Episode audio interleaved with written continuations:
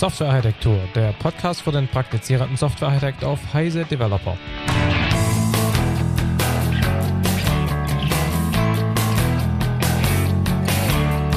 Dies ist der erste Teil einer Doppelepisode zum Thema Middleware. In dieser ersten Episode diskutieren Stefan, Michael und Markus über verschiedene Arten von Middleware, Messaging, Remote Procedure Call und so weiter.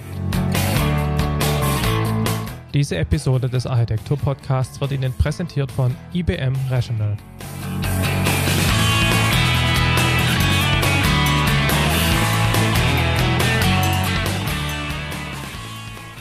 Herzlich willkommen zu einer neuen Episode des Software-Architektur Podcasts. Dieses Mal wieder eine allgemeine Episode, also eine, die nicht spezifisch für bestimmte Technologien gedacht ist.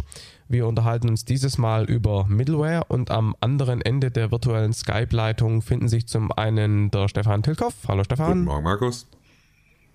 Und der Michael Hallo. Schaal. Servus. Ähm, ja, dieses Mal geht es um Middleware. In den zwei folgenden Episoden geht es dann vorhersehbarerweise um Middleware in der Java-Welt und um Middleware in der .NET-Welt.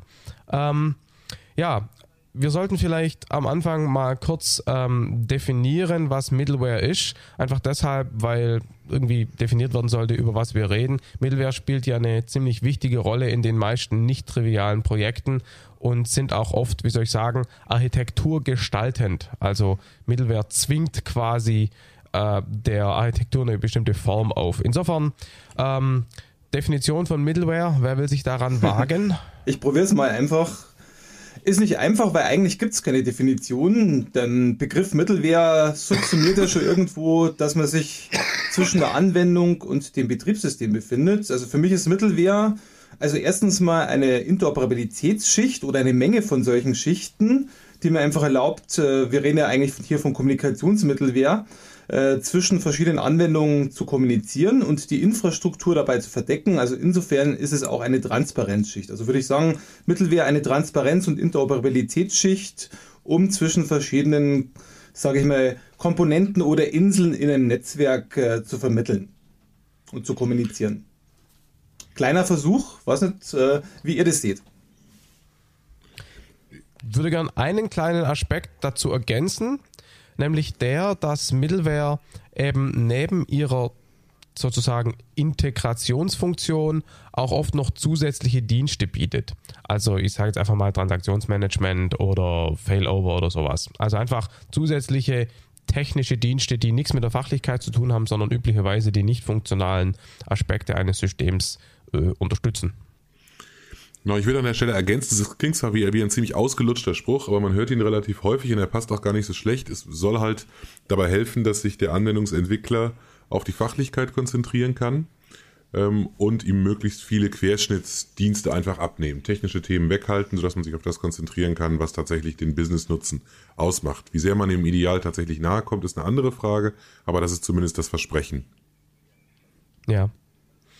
Dann sollten wir vielleicht mal ähm, eine kleine Abgrenzung machen, beziehungsweise die Arten von Middleware, um die wir uns hier kümmern, ähm, eingrenzen. Ähm, ich ich, ich äh, erwähne vielleicht kurz, dass wir Datenbanken jetzt in diesem Zusammenhang nicht als, also wir sehen sie zwar als Middleware, aber nicht als Middleware, die wir jetzt hier betrachten. Datenbanken werden separate Episoden werden müssen.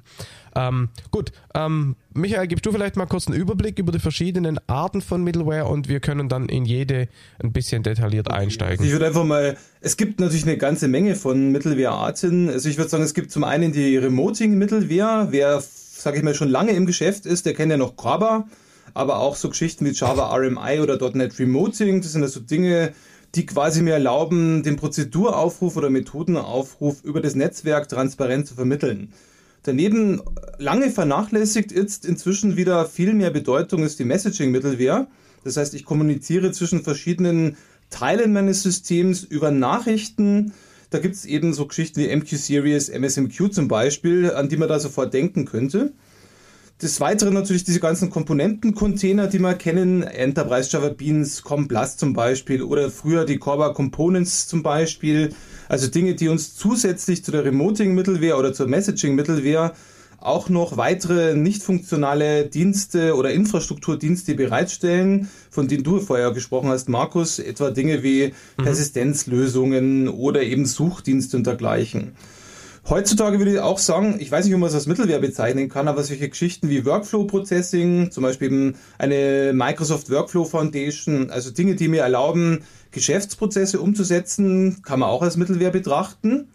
Ebenso in einem ähnlichen Zusammenhang die ganzen Enterprise Application Integration Lösungen, die aber im Endeffekt mehrere von solchen Mittelwehrlösungen integrieren. Und äh, SOA und Co. kann man jetzt äh, aus verschiedener Perspektive sehen. Ich betrachte es immer so ein bisschen als Integrations- und Interoperabilitätsmittelwehr auf einer ziemlich abstrakten Ebene. Und vielleicht last but not least, äh, wenn man so möchte, Peer-to-Peer-Mittelwehr, Dinge zum Beispiel wie BitTorrent oder andere Geschichten, ja, die eben hier vielleicht noch eine Rolle spielen und vielleicht in Zukunft sogar eine viel größere Rolle spielen und heute eben erst, sage ich mal, nur für gewisse Privacy äh, oder Piracy, sage ich mal, Dinge verwendet werden, die aber später vielleicht auch mal wirklich äh, mehr Bedeutung gewinnen, weil viele Systeme sind dezentral und die bisher genannten Mittelwehrlösungen, zum Beispiel Remoting-Mittelwehr, sind ja oft eher auf zentralen Systemen zumindest implementiert oder dafür vorgesehen. Mhm. Sollen wir dann über diese verschiedenen Arten ein bisschen detaillierter drüber gehen und die Unterschiede rausarbeiten? Ähm, ja, und vielleicht mit Remoting Middleware anfangen? Da jemand äh, eine Meinung dazu? Ja, ich fange vielleicht mal an, weil ich bin ja irgendwo mit Korba groß geworden. Das heißt, wo ich bei Siemens angefangen habe, da war ja Korba im Prinzip im Kommen. Remoting Mittelwehr. Damals war zum Beispiel die Motivation, ich möchte das objektorientierte Paradigma überall haben, auch in verteilten Systemen. Es beginn, begann damals eben loszugehen mit den großen verteilten Systemen. Und man hat überlegt, wie kann ich das möglichst für den Benutzer oder Entwickler so gestalten, dass er möglichst davon nichts merkt. Das heißt, Remoting-Mittelwehr versucht mhm. möglichst transparent zu sein, möglichst alle Details zu verbergen, so zu tun, als ob ein entfernter Methodenaufruf ähm, ähnlich zum lokalen Methodenaufruf ist. Es werden also relativ viele Infrastrukturobjekte, Proxys, Brokers und dergleichen bereitgestellt, um das zu erreichen. Heutzutage muss man allerdings kritisch dazu sagen, dass diese ganze Transparenz, ich möchte vom Netzwerk nichts sehen, natürlich auch zwei Probleme mit sich führt. Zum einen wenn ich nichts sehe, dann sehe ich auch keine Fehler mehr und auch keine Performance-Probleme mehr. Das heißt, Transparenz kann ja. auch bedeuten, sich selber in den Fuß zu schießen. Der klassische Fall von Leaky Abstraction. Ne? Man, man will eigentlich so tun und abstrahieren, wie wenn es die Verteilung nicht gäbe, aber irgendwann, spätestens wenn man die Timing-Geschichten oder die Fehlersituationen anguckt, dann, dann merkt man es halt doch. Ganz genau, also diese, diese Abstraktion, diese Idee, dass man ähm, einen, einen entfernten oder eine, eine, eine, ein, eine Remote-Interaktion betrachten kann, wie eine lokale Interaktion, ähm, ist halt so ein, so ein typischer Fall, wo ein Wunschdenken ähm, sich am Anfang prima anhört und alle das ganz super finden und nach einer Weile man feststellt, dass es eben doch nicht so gut funktioniert.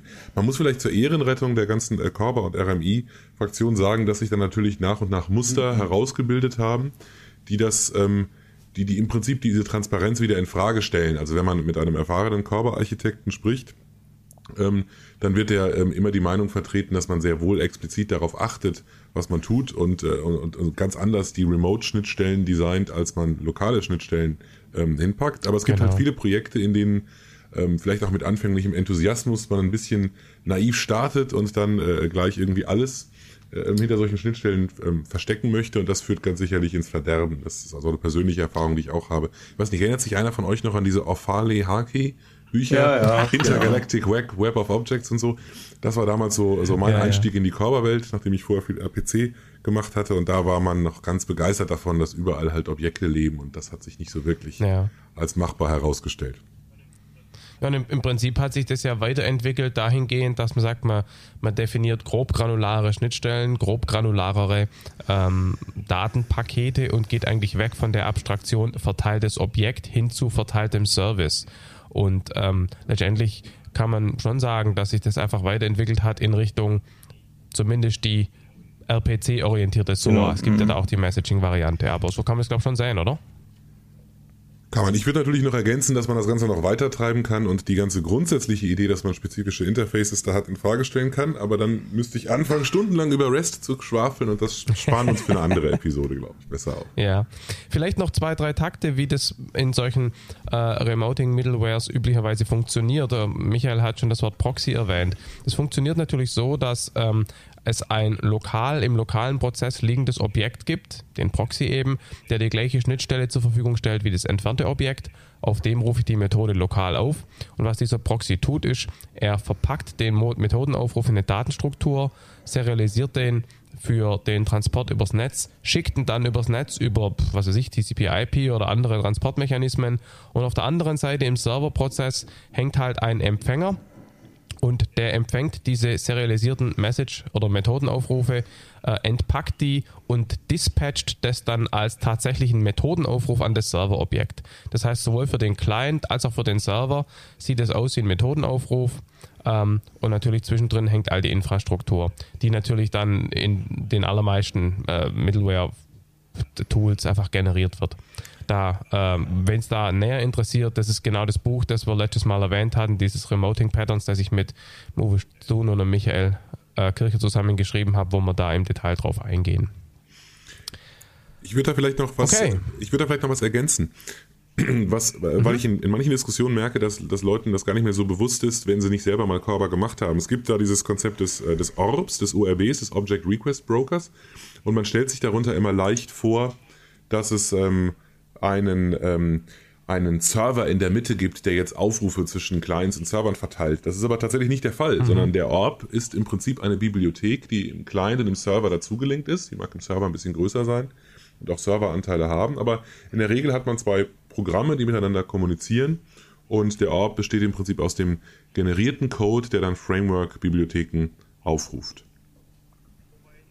Wobei natürlich nichts prinzipiell dagegen spricht, aus Skalierungsgründen oder warum auch immer, so einen äh, Man in the Middle dazu zu hängen und ähm, dann bestimmte Quality of Service Geschichten ja. dadurch zu erreichen, dass halt zum Beispiel. Methodenaufrufe gepuffert werden. Also möglich ist sowas, üblich ist es ähm, nicht. Es gab aber durchaus, sage ich mal, Ansätze, wo man zumindest Teile des Brokers zentral gemacht hat. Äh, ich denke nur an Visi Broker von damals Borland. Ähm, da hat man zum Beispiel einen sogenannten Smart Agents genommen. Das waren Dinge, die wussten, wie sie jetzt Nachrichten vom, äh, sage ich mal, Absender zum Empfänger weitervermitteln. Und die haben im Prinzip, die waren zentral, konnten allerdings auch, sage ich mal, mehrere Instanzen haben. Und im Fehlertoleranzfall, also wenn irgendwas ausgefallen ist, konnten eben andere Smart Agents die Aufgabe übernehmen. Aber es waren im Prinzip äh, zentrale Teile. Also sowas gibt es durchaus. Aber im Endeffekt ähm, ist es schon richtig, das sind wirklich Bibliotheken und das Ganze ist normalerweise eher nicht irgendwo zentral als Komponente irgendwo aufgehängt. Ja, es gab dann ja oft dann noch diese Agents, so Demo, Demons, die da mitgelaufen sind, die einen Serverprozess aktiviert haben, wenn jemand mit dem entsprechenden Objekt in diesem Serverprozess reden wollte und der war noch gar nicht aktiv. Vielleicht, also es gibt einfach diverse Vielleicht noch ein Punkt, äh, weil viele jetzt wahrscheinlich denken, Corba ist inzwischen veraltet oder tot. Ich wollte nur dazu sagen, die ganze EGB oder Java EE Welt äh, hat im Prinzip die Grundlage Corba. Das heißt im Prinzip alle Corba-Standards der OMG sind dort irgendwo mit drin und mandatory. Das heißt, wenn ich heute mit AGB arbeite, dann habe ich irgendwo auch Corba mit im Boot. Insbesondere das IIOP-Transportprotokoll, ne? Genau. Gut, dann denke ich, sollten wir uns ein bisschen über äh, Messaging, Middleware unterhalten. Da, also ich sage ich mal ein paar Sachen dazu, ähm, damit wir uns schön abwechseln. Ähm, Messaging Middleware beruht darauf, dass die zentrale Abstraktion der Kommunikationsbeziehung eben nicht der typischerweise synchrone Methodenaufruf oder Prozeduraufruf ist, sondern eben eine Nachricht. Eine Nachricht ist im Prinzip äh, ein benannt, eine benannte Datenstruktur mit, mit, mit Attributen. Man kann sich vorstellen wie ein Strukt oder eine, eine Java Bean oder irgendwas. Und das Entscheidende bei Messaging ist, dass eben keine Synchronität vorgegaukelt wird oder vorgegeben wird. Das heißt, man sendet die Nachricht weg, typischerweise in irgendeine Art von Message Queue. Dort wird die Nachricht dann potenziell zwischengepuffert und wird asynchron an den Empfänger weitergeleitet. Und falls es eine Nachricht ist, auf die eine Antwort erwartet wird, kommt diese Antwort eben nicht als, was weiß ich, äh, Returnwert eines synchronen Methodenaufrufs, sondern die Antwort kommt als Antwortnachricht, die dann der ehemalige Client, jetzt Empfänger, genauso behandelt wie jede andere Nachricht. Das ist also Aufgabe zum Beispiel des Clients, sich selber zu merken oder in irgendeiner Weise festzustellen, für welche seiner Anfragen eine einkommende Nachricht die Antwort darstellt. Vorteil des Ganzen ist natürlich, dass man bei verteilten Systemen die ganzen Geschichten zeitmäßig entkoppelt. Das heißt, ich kann Nachrichten versenden, ohne dass ich zwangsläufig darauf angewiesen bin, dass mein Empfänger technisch gesehen verfügbar ist und die Nachricht beantwortet. Man kann auch leicht an eine Nachricht an verschiedene Empfänger, an mehrere Empfänger senden, die dann möglicherweise alle die Antwort zurücksenden und ich nehme die Antwort von dem, der es als erster schickt und so weiter. Ergänzungen. Ähm, vielleicht können wir es ein bisschen vergleichen, also so bildlich vorges äh, vorgestellt, also Corba oder RMI oder Remoting-Mittelware ist wie Telefonieren und äh, Messaging-Mittelware ist eher wie Briefe versenden. Kann man das sagen? Ja. Ich würde vielleicht auch noch was ergänzen. Und zwar, ähm, jetzt haben wir über Queuing gesprochen als den Hauptmechanismus. Im Prinzip so ein bisschen ähm, subsumiert in, der gleichen, in den gleichen Produkten ist in der Regel ähm, so ein äh, PubSub-Mechanismus, der sich im Wesentlichen dadurch unterscheidet, dass es halt nicht einen Empfänger, sondern n Empfänger einer Nachricht geben kann. Also man publiziert sozusagen eine Nachricht auf ein, äh, zu einem Thema, zu einem Topic und ähm, andere können sich ähm, zu diesem Topic registriert haben und dann darüber notifiziert werden, dass es dazu etwas Neues gibt, so eine 1 zu N Kommunikation. Und das gibt es dann noch in vielen verschiedenen Spielarten, ähm, in Varianten mit persistenten Abonnements sozusagen, mit transienten Abonnements, was dann unterscheidet, ob ich als äh, Prozess, der wieder neu startet, die Nachrichten mitbekomme, die, die, die mir zugestellt worden wären, wäre ich online gewesen ähm, also gibt es viele, viele verschiedene Quality of Service Attribute und ähm, diesen in diesen Produkten unterstützt, unabhängig eigentlich davon, welche konkrete Technologie ähm, verwendet wird. Vielleicht noch eine andere Ergänzung. Äh, Messaging-Mittelware hat einen Nachteil, das wird immer gerne vergessen, weil alle immer auf GMS, also auf Java Messaging Service schauen.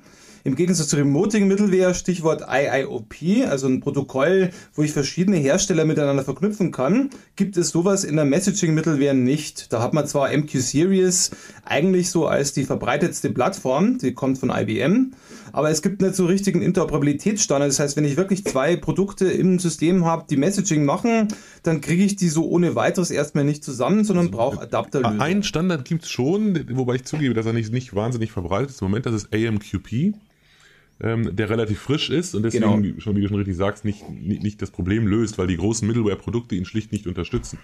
Aber in der Open Source Welt und ähm, von einigen kleineren kommerziellen Anbietern wird er unterstützt. Ist eigentlich eine sehr gute Sache. Und ähm, man kann ja mal hoffen, dass vielleicht einige der Großen ähm, das irgendwann mal auch unterstützen. Man muss aber zugeben, dass sie daran wahrscheinlich relativ wenig Interesse haben, weil es natürlich nicht im Sinne eines großen Anbieters ist, ähm, einen Weg heraus aus der eigenen Plattform zu öffnen an der Stelle. Ja, ähm, genau. Ähm, ich denke halt, Messaging Middleware hat sich vor allem deshalb durchgesetzt, weil sie oder ist dabei, sich durchzusetzen, weil sie natürlich erstens äh, grundsätzlich besser skaliert, weil man weniger Annahmen über die sozusagen Zeit und auch teilweise physikalische Struktur des Netzwerks macht. Und es passt natürlich auch besser zu einem Internet, wo auch vielleicht irgendwelche äh, Nachrichten mal etwas länger brauchen, bis sie übermittelt werden, weil irgendwie halt das Netz gerade ein bisschen langsamer ist.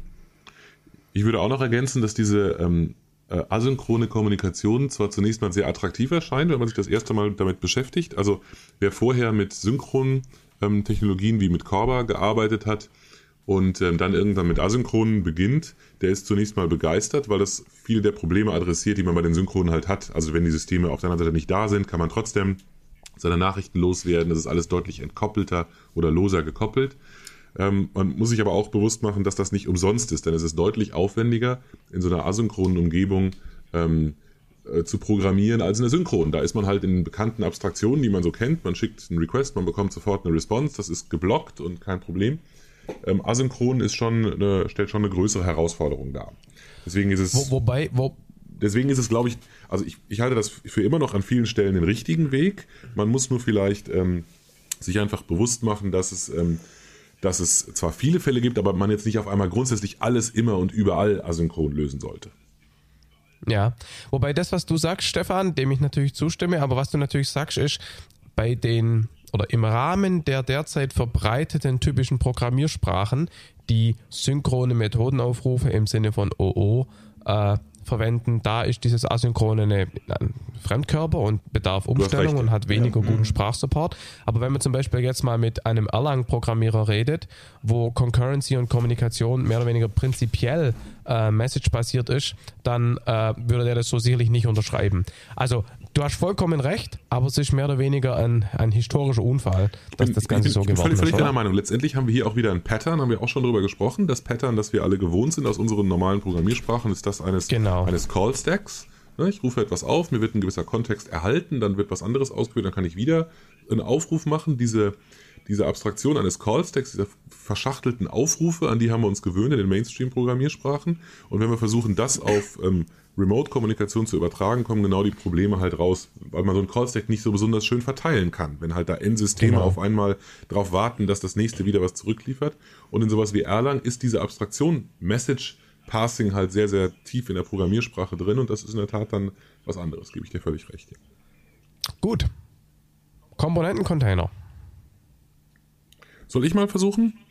Ähm, Klar. Wir haben ähm, äh, in, in, in verschiedenen Umgebungen Java.NET-Feld und wie der Michael schon erwähnt hat, auch früher mal einen portablen Versuch mit Körper Components gehabt, ähm, im Prinzip einen Container zu definieren, eine Abstraktion zu definieren, in die man ähm, eine, eine, wie soll ich sagen, ein High-Level-Programm sozusagen hineinwirft. Also so wie uns das Betriebssystem bestimmte Dinge wegabstrahiert, wenn wir darauf einen, einen Prozess starten, ähm, so kann ein Container halt noch viel mehr Dinge wegabstrahieren, wie zum Beispiel ähm, Persistenzdienste, Sicherheitsdienste, Transaktionskontext und ähnliche Dinge. Und ähm, eine Komponente, die ich ähm, gegen die APIs und gegen die Vorgaben eines solchen Komponenten-Containers programmiert habe, kann ich in eine solche Umgebung hineinwerfen und muss mich halt um diese Dinge nicht kümmern. So ist zumindest das Versprechen. Ähm, Beispiele davon gibt es viele, von EJB-Containern ähm, in der Java-Welt bis hin zu solchen Dingern wie, äh, wie MTS in der .NET-Welt. Ähm, und ähm, man kann sie als, als, ähm, als Middleware ähm, einstufen, weil sie im Prinzip vermitteln zwischen den Mehrwertdiensten, die man als oder den Querschnittsdiensten und den fachlichen Anforderungen, die man in einer Business-Anwendung hat. Vielleicht äh, zwei, drei Worte dazu, wie sowas üblicherweise funktioniert. Das ist auch eine schöne Anbindung an unsere, an unsere äh, Patterns-Episoden vorher, früher, letztes Mal.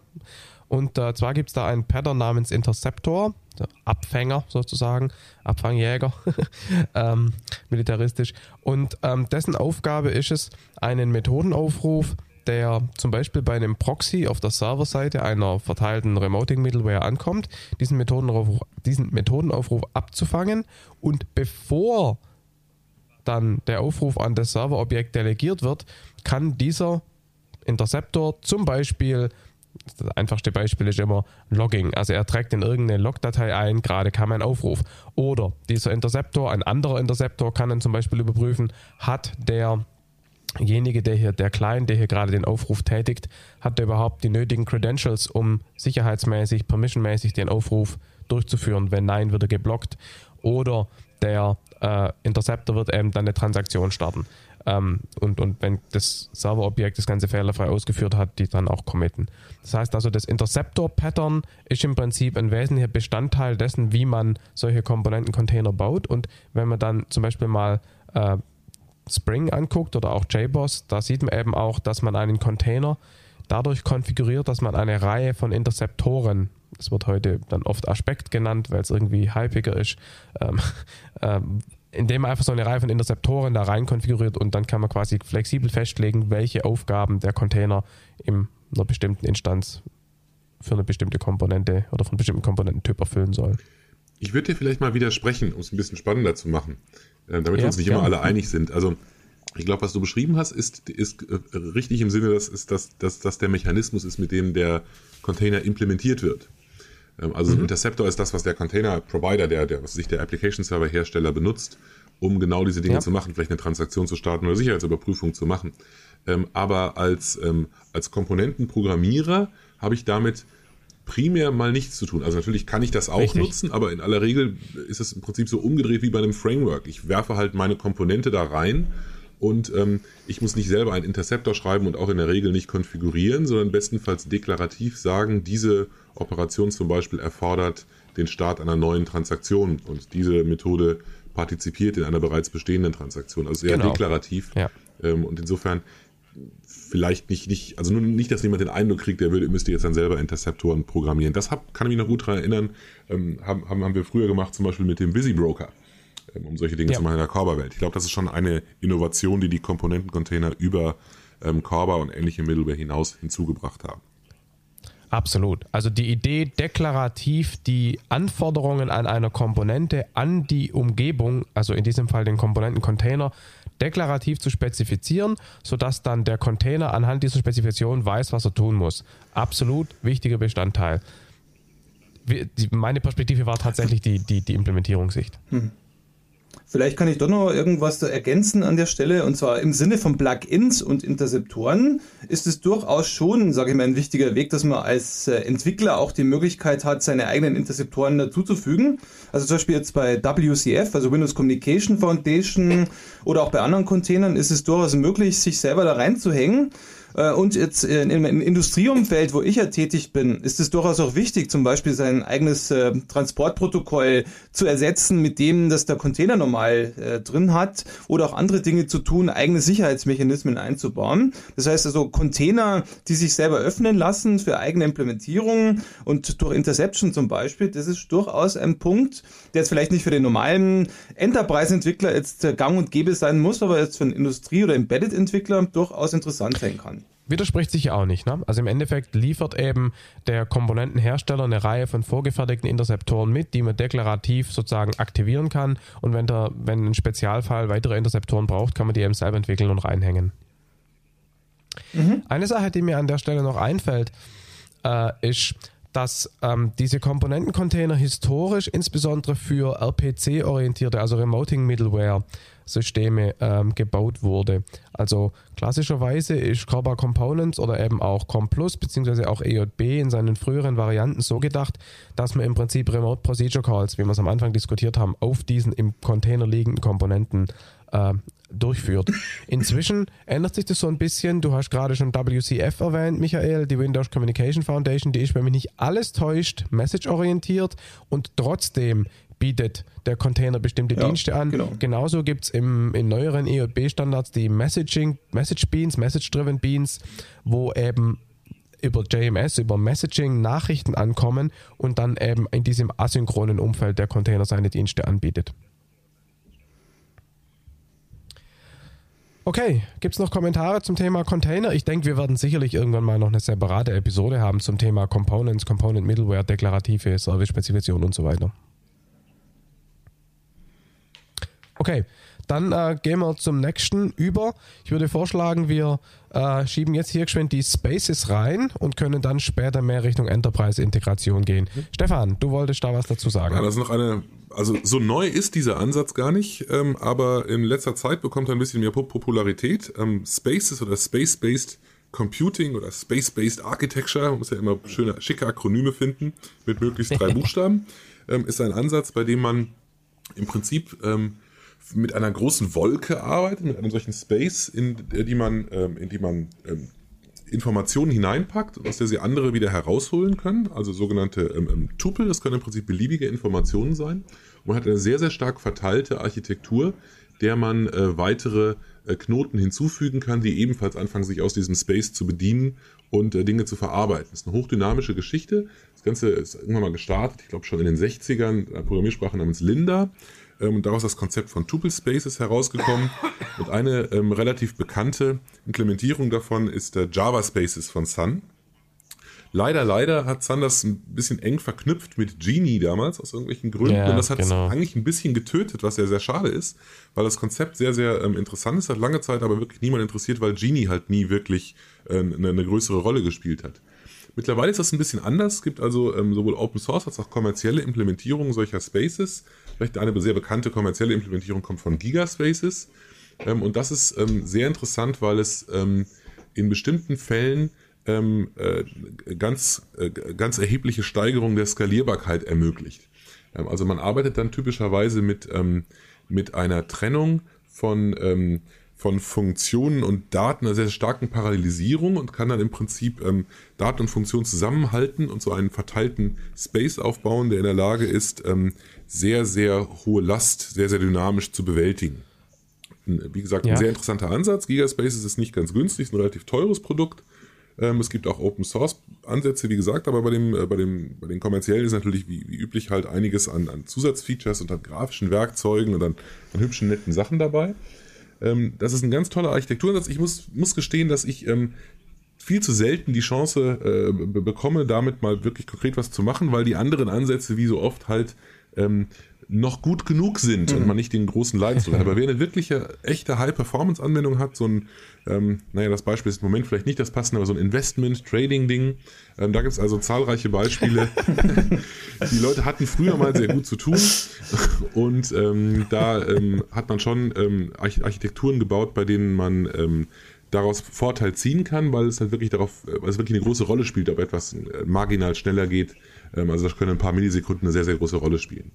Insofern ist das auch ein sehr, sehr interessanter Architekturansatz, der einen Blick wert ist. Ja, zwei, zwei kurze Kommentare dazu. Der eine ist, dass es natürlich deshalb auch unter anderem spannend ist, weil wenn ich eine verteilte Anwendung mit mehreren Knoten habe, dann wird diese Spaces Engine gegebenenfalls Daten zwischen den verschiedenen Spaces hin und her replizieren, sodass der Zugriff dann, wenn die sozusagen die, die Arbeitsbienen auf die Daten zugreifen, dass der dann lokal stattfindet. Ähm, Zumindest das eine, eine typische Implementierung. Und die zweite Sache ist auch wieder ein Rückbezug zu den Episoden letztes Mal. Äh, das ganze Thema Spaces ist sehr stark verwandt mit dem Blackboard-Pattern. Michael, vielleicht willst du da noch drei Takte dazu sagen. Du hast, glaube ich, wenn mich nicht alles täuscht, mal ein Buch geschrieben, wo das Pattern drin war. Richtig, also Blackboard äh, kommt ursprünglich aus der Sprachverarbeitung. Also man kann sich einfach, einfach bildlich so vorstellen, es gibt ein schwarzes Brett und daneben steht eine Person, die einem quasi die Kontrolle über das schwarze Brett gibt, zum Beispiel die Kreide in die Hand drückt. Und äh, mehrere Leute können da vorbeikommen. Es stehen vielleicht irgendwelche Aktivitäten auf dieser, auf diesem schwarzen Brett, die man durchführen soll. Ich gehe also hin, lass mir die Kontrolle über das schwarze Brett geben, schau mal an, was ich vielleicht als nächstes tun könnte, um das Gesamtziel meines Teams zum Beispiel zu erreichen streiche das Ganze dann durch. Also ich übernehme die Aufgabe, dann mache ich vielleicht irgendwelche Dinge, um diese Aufgabe zu erfüllen, bekomme neue Aktivitäten, die ich jetzt anschließend machen muss, lass mir die Kontrolle über das schwarze Brett wiedergeben, schreibe die neuen Aktivitäten drauf und habe dann damit so eine dynamische Interaktion zwischen verschiedenen Agenten, wenn man so möchte. Übrigens, das Ganze ist ja nicht nur reine Theorie, sondern es gibt es auch in der Praxis. Also ich habe zum Beispiel mal ein Paper von einem äh, Handyhersteller gesehen, der auch als Operator oder als äh, Anbieter für Operator fungiert und der Blackboard verwendet hat, damit sich Handys über zum Beispiel verschiedene mobile Zellen gegenseitig, sage ich mal, informieren mhm. können. Das heißt, das ist durchaus nichts, was jetzt nur Theorie ist, es wird tatsächlich in der Praxis auch eingesetzt. Okay. Dann wäre das nächste Thema, das ich gern ansprechen würde, das Thema Integrations- und Interoperabilitäts-Middleware, Interop-Middleware, also Richtung SOA und Co., Web-Services und so weiter. Ähm, Stefan, du? Ja, also es gibt einen ganzen Haufen von, von Produkten, die sich mit dem Label SOA schmücken. Ähm, und man kann dann darüber streiten, wie sehr das nun dazu passt oder nicht. Einige davon ähm, waren auch schon lange vorher da und äh, hießen da noch ERI-Produkte. Ähm, aber das ist so ein bisschen out, deswegen muss man jetzt SOA draufschreiben. Das ist jetzt ein bisschen gehässig, aber ähm, auf jeden Fall ist es so, dass der Marktdruck sicherlich dazu führt, dass Unternehmen halt äh, ähm, ähm eher, also zumindest im Moment noch eher leichter SOA draufschreiben, als es weglassen. Ähm, die, die Rolle oder die Aufgaben, die solche Middleware-Produkte dann übernehmen, sind sehr vielfältig. Aus der ERI-Welt stammt bei vielen noch der, ähm, der Adaptionsgedanke. Also man hat, äh, man hat irgendein, irgendein bestehendes Stück äh, äh, im Software, das irgendein Protokoll spricht, zum Beispiel eines, die in der um, eines von denen, über die wir schon, die wir schon gestreift haben, sowas wie IOP zum Beispiel. Ähm, und man hat halt Adapter, die zwischen diesen Protokollen und, ähm, und anderen äh, vermitteln. Ähm, es gibt ähm, Produkte, die gleichzeitig Adapter mitbringen, die schon eher fachlichen Charakter haben, zum Beispiel für bestimmte ähm, Applikationen und die dann herausreichen. Und in aller Regel, damit sie das, äh, damit sie das SOA-Label mit, mit etwas mehr Berechtigung führen können, bieten diese Produkte halt an, das alles an auch über, über Standardprotokolle zugänglich zu machen. Insbesondere halt über die Web Services-Protokolle, SOAP, SOAP über HTTP, SOAP über andere und viele, viele Standards aus dem WS-Stern-Universum. Und, und natürlich XML-Schema zur Datenbeschreibung, ne? Ja, äh, ja, wobei die Produkte, da, also wie gesagt, die Produkte lassen sich da sehr schwer über einen Kamm scheren, haben sehr unterschiedliche, ähm, haben sehr unterschiedliche Schwerpunkte. Einige davon sind sehr, sehr stark Web-Service fokussiert und da spielt XML eine sehr, sehr herausgehobene Rolle, XML-Schema eine sehr, sehr herausgehobene Rolle. Andere betrachten ähm, XML-Schema eher als eines von vielen, XML als eine von vielen äh, ähm, äh, eines von vielen Formaten, mit denen man Daten übertragen mhm. kann. Also generell wird versucht halt, möglichst viele Dinge ähm, zu verallgemeinern. Die, die Middleware ist damit sehr intelligent, sehr mächtig, kann sehr viel und das ist gleichzeitig Fluch und Segen. Man kann halt ähm, unter Umständen viel zu viel in die Mitte hineinpacken. Das passiert recht leicht. Ähm, auf der anderen Seite ist es natürlich erstmal attraktiv, dass man viele Dienste halt, viele Adaptionen von der Middleware geschenkt bekommt. Und je nachdem, wie weit es nun geht, haben die Produkte ähm, Zusatz, Zusatzfeatures darüber hinaus. Einige sind sehr, sehr äh, Messaging-orientiert. Ähm, viele bringen darüber hinaus gleichzeitig eine sogenannte Orchestrierungsengine mit, also Unterstützung für die Implementierung von Prozessen. In aller Regel gehört dazu ein, ein grafisches Werkzeug, mit dem man halt solche Prozesse modellieren kann. Ähm, manchmal folgt das Standards, oft ist es sehr proprietär. Und ähm, in aller Regel hat man dann ähm, die Möglichkeiten, halt so eine, so eine Koordination, so eine Orchestrierung von Aufrufen unterschiedlicher Dienste außen herum halt mit den Mitteln der Middleware darzustellen. Die Produkte ähm, haben dann einen großen Anspruch, man nennt sie dann, äh, oder manche Hersteller stufen sie ein als ESBs, als Enterprise Service Busse und daran kann man ganz gut erkennen, dass der Anspruch halt ist, wirklich die die Middleware das Element zu sein, äh, das im Unternehmen insgesamt halt für die Vermittlung zwischen, ähm, zwischen Services, zwischen Service Provider und Service Consumern dient. Ich denke, wenn wir da tiefer einsteigen, sind wir schon voll mitten in einer SOA-Episode drin. Ja. Aber ich denke, ähm, es ist auf jeden Fall wichtig zu erwähnen, dass Middleware-Produkte heute vor allem in diesem Umfeld ähm, platziert sind und die Hersteller vor allem damit Geld verdienen was eben auch suggeriert, dass wir sicher in absehbarer Zeit eine Episode zum Thema SOA machen werden. Das finde ich spannend. okay, zu guter Letzt das Thema Workflow Middleware, Workflow Processing, Orchestration. Gab es nochmal diesen Kampf zwischen Orchestration und diesem anderen Wort. Wie war das? Choreography. und Choreography, genau, genau. also, ähm, Workflow, Michael, du vielleicht? Ja, gut, ich gehe mal auf Workflow ein. Also vielleicht mal, ich komme ja aus der Praxis. Äh, bei Siemens zum Beispiel, wenn man jetzt überlegt, wir haben Produkte für klinische Workflows. Das heißt zum Beispiel, ich werde jetzt ins Krankenhaus eingewiesen, dort werden gewisse Aktivitäten durchgeführt, ich werde eingetragen, ich werde zum Radiologen überwiesen, der macht ein Bild von mir, dann stehen, liegen irgendwelche Daten in irgendwelchen Radiologiesystemen vor. Das heißt, diese ganzen Interaktionen im Krankenhaus zum Beispiel, die basieren ja darauf, dass Personen und äh, IT-Bestandteile miteinander interagieren, um einen klinischen Workflow in, entsprechend zu implementieren. Und um genau derlei Dinge zu unterstützen, gibt es genau diese Workflow-Processing-Mittelware, zum Beispiel eben Windows äh, Workflow Foundation als Beispiel, die mir eben erlauben, gewisse Aktivitäten zu definieren. Also was kann ich tun? Mit welchen Systemen interagiere ich? Und die in Prozesse zusammenzuschweißen. Diese Prozesse oder diese Workflows werden dann von dieser Mittelware verarbeitet und durchgeführt. Es können durchaus verschiedenste Instanzen dieser Workflow-Komponenten miteinander zusammen interagieren.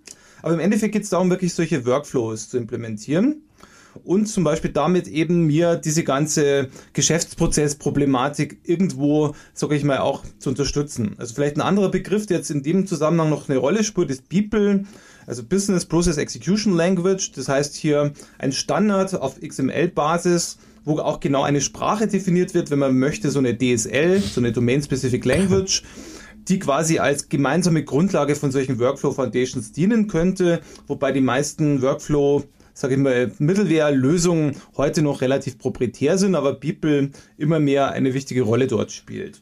So nur kurz als Überblick, was so Workflow Mittelwehr oder Workflow Processing Mittelwehr ja, okay. bedeutet. Ich denke, wir sollten da dann auch äh, einen Knopf dran machen und das dann in das, in, im Rahmen der SOA-Geschichte bzw. Enterprise Integration ein bisschen näher betrachten. Genau. Okay, damit haben wir so einen gewissen Überblick über die verschiedenen Middleware-Technologien und ihre Eigenarten gegeben. Und das bedeutet, dass hier eine ziemlich gute Stelle ist, um diese doch viel zu lange Diskussion aufzutrennen. Das heißt, an dieser Stelle hören wir auf. Wir bedanken uns fürs Zuhören. Und äh, in der nächsten Episode, der Episode 4b, kommt dann der Rest der Diskussion über Middleware. So ein bisschen mehr die Frage, wann sollte man es einsetzen, wie sollte man es einsetzen und so weiter. Danke fürs Zuhören. Bis nächstes Mal. Ciao.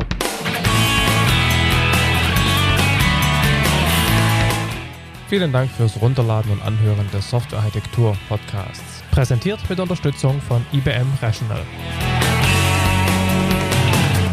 Der Podcast wird produziert von Michael Stahl, Stefan Tilkoff, Markus Völter und Christian Bayer und ist gehostet auf dem Heise Developer Channel unter www.heise.de slash developer slash podcast.